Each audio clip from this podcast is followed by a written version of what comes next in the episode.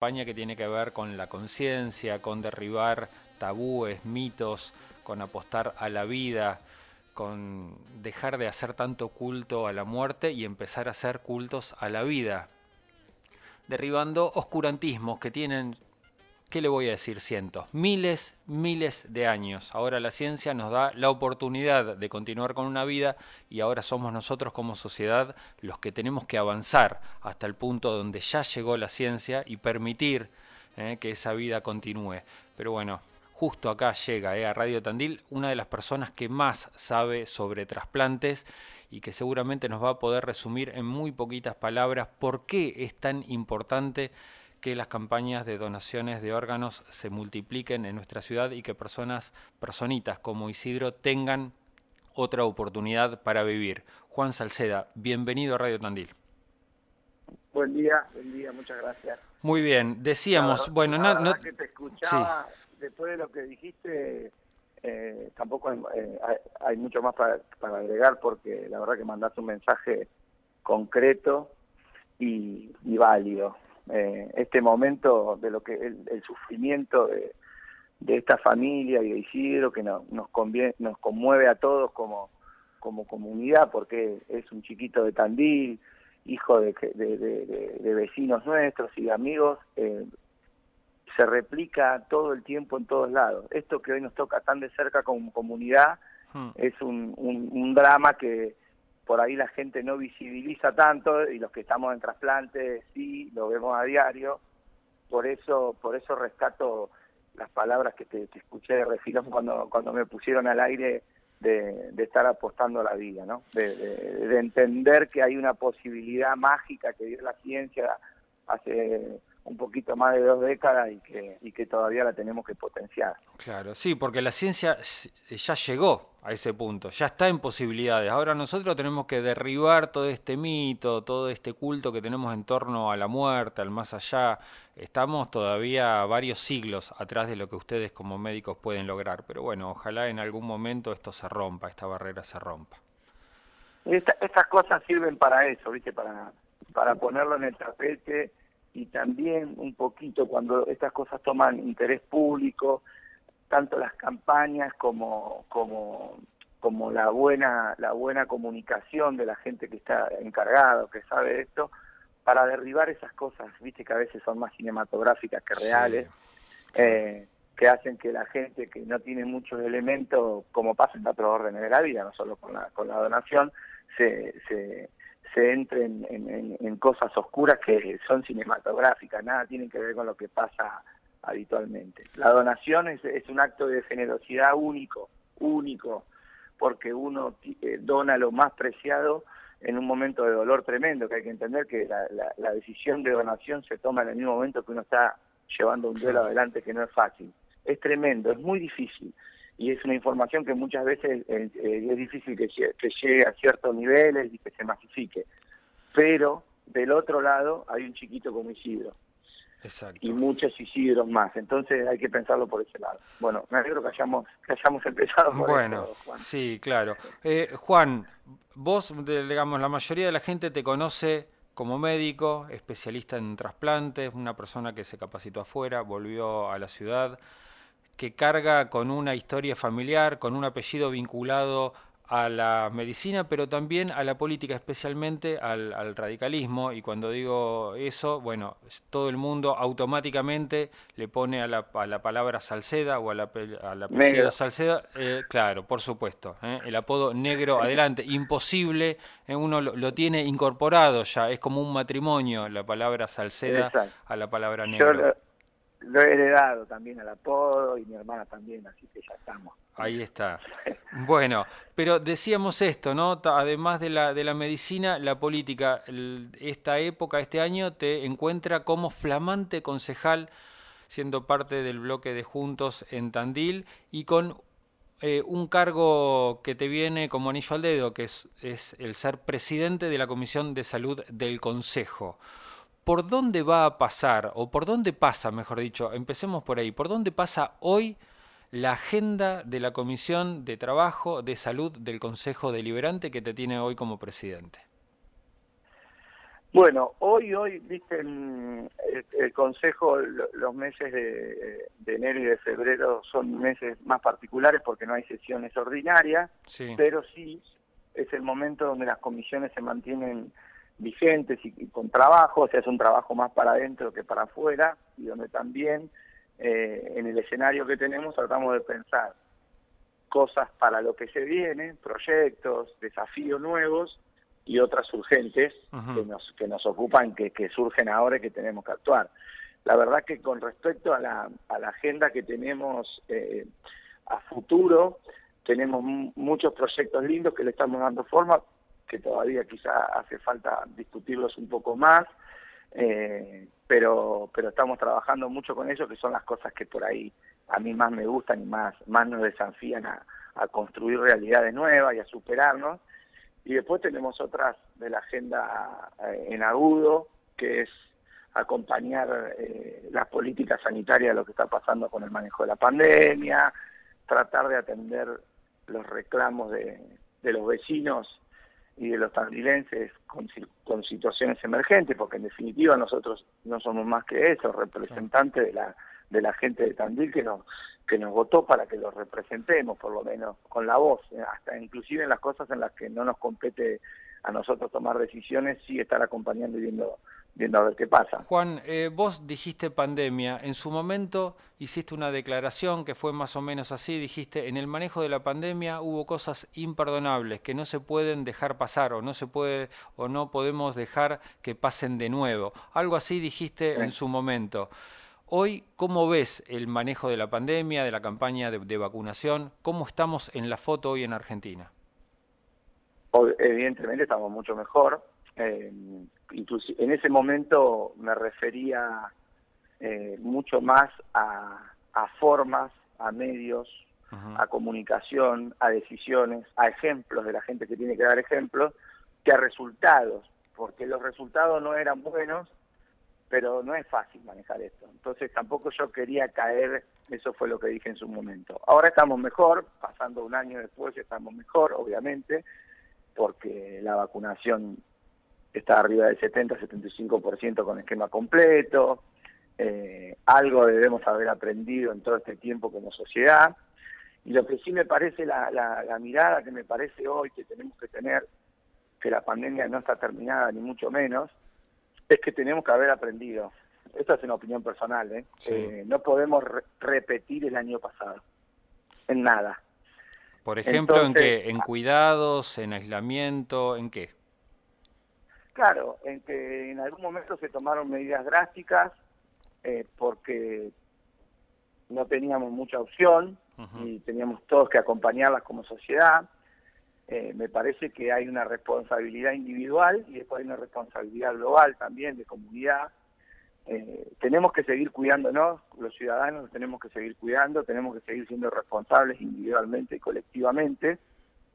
Y después tenemos que haber aprendido ciertas cosas para construir para adelante. El año anterior fue un año malo, muy malo, eh, desde todo punto de vista, para, para la gente emocionalmente, para la salud mental, económicamente, sanitariamente.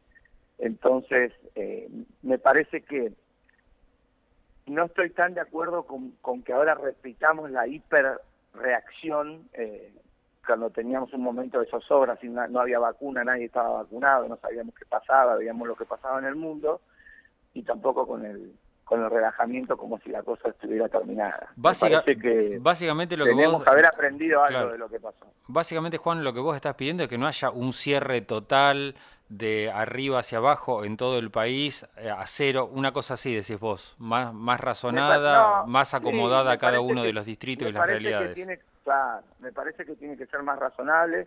Por otro lado, creo que no se está hablando ni siquiera de eso. Claro, todavía no. Pero me refiero a que, me refiero a que todos deberíamos entender que este año de la pandemia, primer, es, mi, es mi pensamiento, deberíamos haber aprendido algo colectivamente todos los dirigentes, los que toman decisiones, los ciudadanos eh, comunes, todos, y después entender que hay ciertas cosas que cambiaron, ahora estamos ante ante una, una propagación eh, exponencialmente más, más masiva, con una tasa de contagio infinitamente superior a lo que era el año pasado, pero con una baja en la virulencia o en la letalidad. Entonces, eh, me parece que no hay que tener el mensaje de esto ya está terminado, listo, ya, ya está, yo ya estoy vacunado, entonces no pasa nada, porque el sistema de salud todavía se puede resentir, los trabajadores de la salud vienen de un periodo que todavía no tuvieron descanso, los recursos son finitos, el país está en un lugar difícil, pero me parece sí que tener que hay cosas como como que, que, hacen a una psicosis global, ¿viste? 150 mil personas tratando de hisoparse solamente porque fueron a tomar un café con uno que al otro día dio positivo, eh, gente que, que, que está mirando todo el día el contador de positivos para saber si hay que ser serio, hay que cuidarse, hay que entender que esto no terminó, hay que proteger, hay que tratar de proteger al otro, hay que vacunarse. Pero, sí, pero sin psicosis, decís vos por lo menos tratemos de vivirlo de la forma más normal y más coherente posible, ¿viste? Porque hoy hay tanta información y tanta cosa que quedó que mi, mi deseo es, es no repetir el año que tuvimos anteriormente. Hay que cuidarse, hay que tratar de salir de esto y hay que entender que esto se sale con responsabilidad individual y conciencia también, ¿no? Con vacunas, con estas cosas. ¿no? Eh, vayamos un poco más a lo local y otros temas que tienen que ver con, con la salud. Eh, hubo un cambio entonces en el paradigma, en el modelo de prestación del servicio de emergencia que tiene PAMI y algunas quejas que empezaron a llover en torno a esto, no quejas este, sin sentido, por, por el contrario, quejas con muchos sentidos porque efectivamente el servicio empezó a hacer agua. Gente que llamando por teléfono al 0800 dado por la empresa, por la nueva empresa que presta servicios, al servicio que antes daba UCICOM, empieza a llamar por teléfono, no recibe la, respuesta, llama una hora, termina llamando al hospital.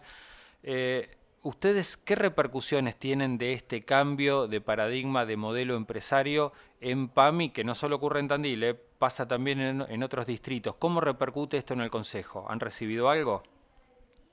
Claro, bueno, parte de lo que de lo que empezábamos charlando sobre eh, cuáles son proyectos que tenemos para adelante y otras cosas emergentes que tenemos que tratar ahora en la Comisión de Salud y en, el, bloque y en el Consejo en sí, porque esto es, común a todos los bloques, son cosas como esta, ¿no? La verdad que llama muchísimo la atención.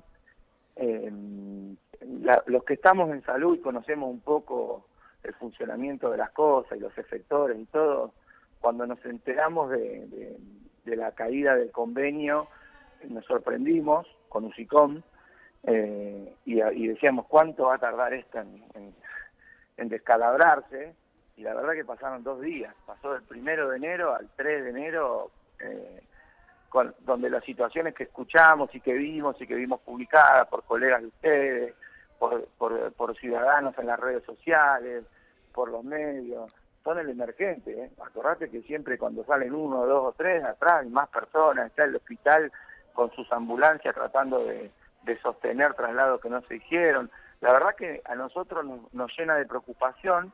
Eh, la Comisión de Salud está tratando ese tema, está pidiendo, vamos a tratar de hacer un, pedido de información.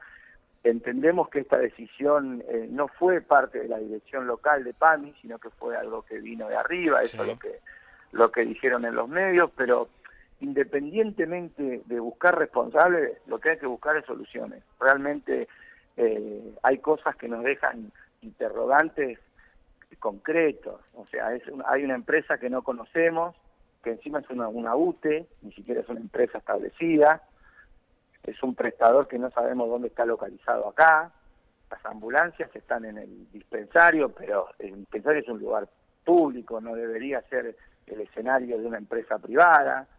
Eh, no pueden, no sabemos quién es el responsable médico, quién es la gente acá para, para dar una respuesta.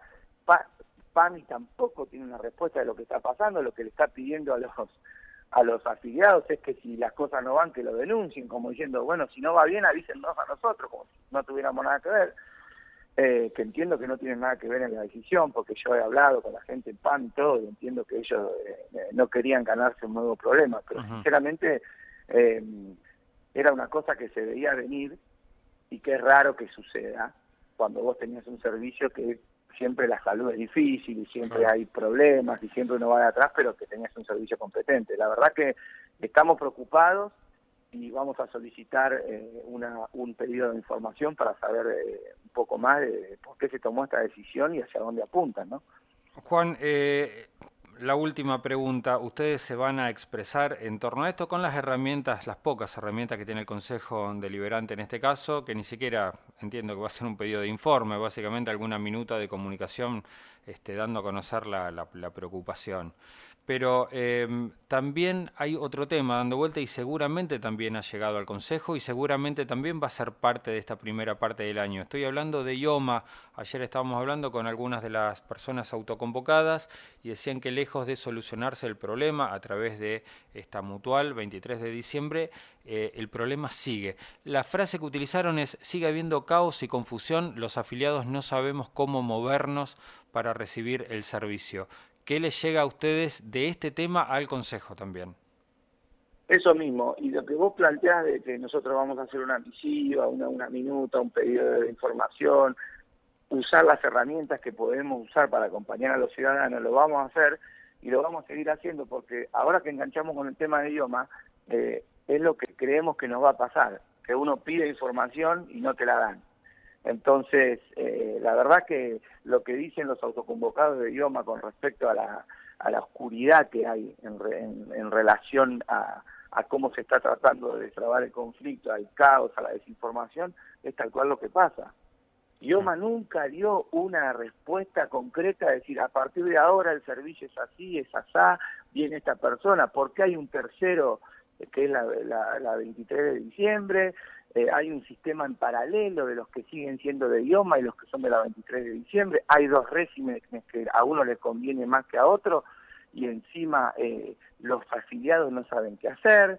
Mm. Eh, lo que pasó era lo que obviamente iba a pasar, que es que la sede de la 23 de diciembre es un cuello de botella y que la gente no sabe para dónde ir y está transitando entre el local de la Avenida España y el local de, de Chacabuco y, todo como que se va emparchando sobre la marcha y en el medio hay un desgaste importante, que en el caso de los pacientes de IOMA vienen ya de una lucha de hace muchos meses, yo estuve hablando también con, con, los representantes de, de, los autoconvocados y además como médico conozco y como prestador conozco el tema, hablamos entre colegas, la verdad que es difícil eh, a mí me cuesta esto con sentido común, lo digo, me ah. cuesta entender que con lo difícil que es gestionar la salud, con lo difícil que es en este país, con los precios, con la inflación, con la falta de recursos, con, con las cosas que venimos atravesando hace décadas, dar respuestas en salud y el esfuerzo gigante que se hace, cómo hay decisiones que son para empeorar las cosas en vez de para mejorar.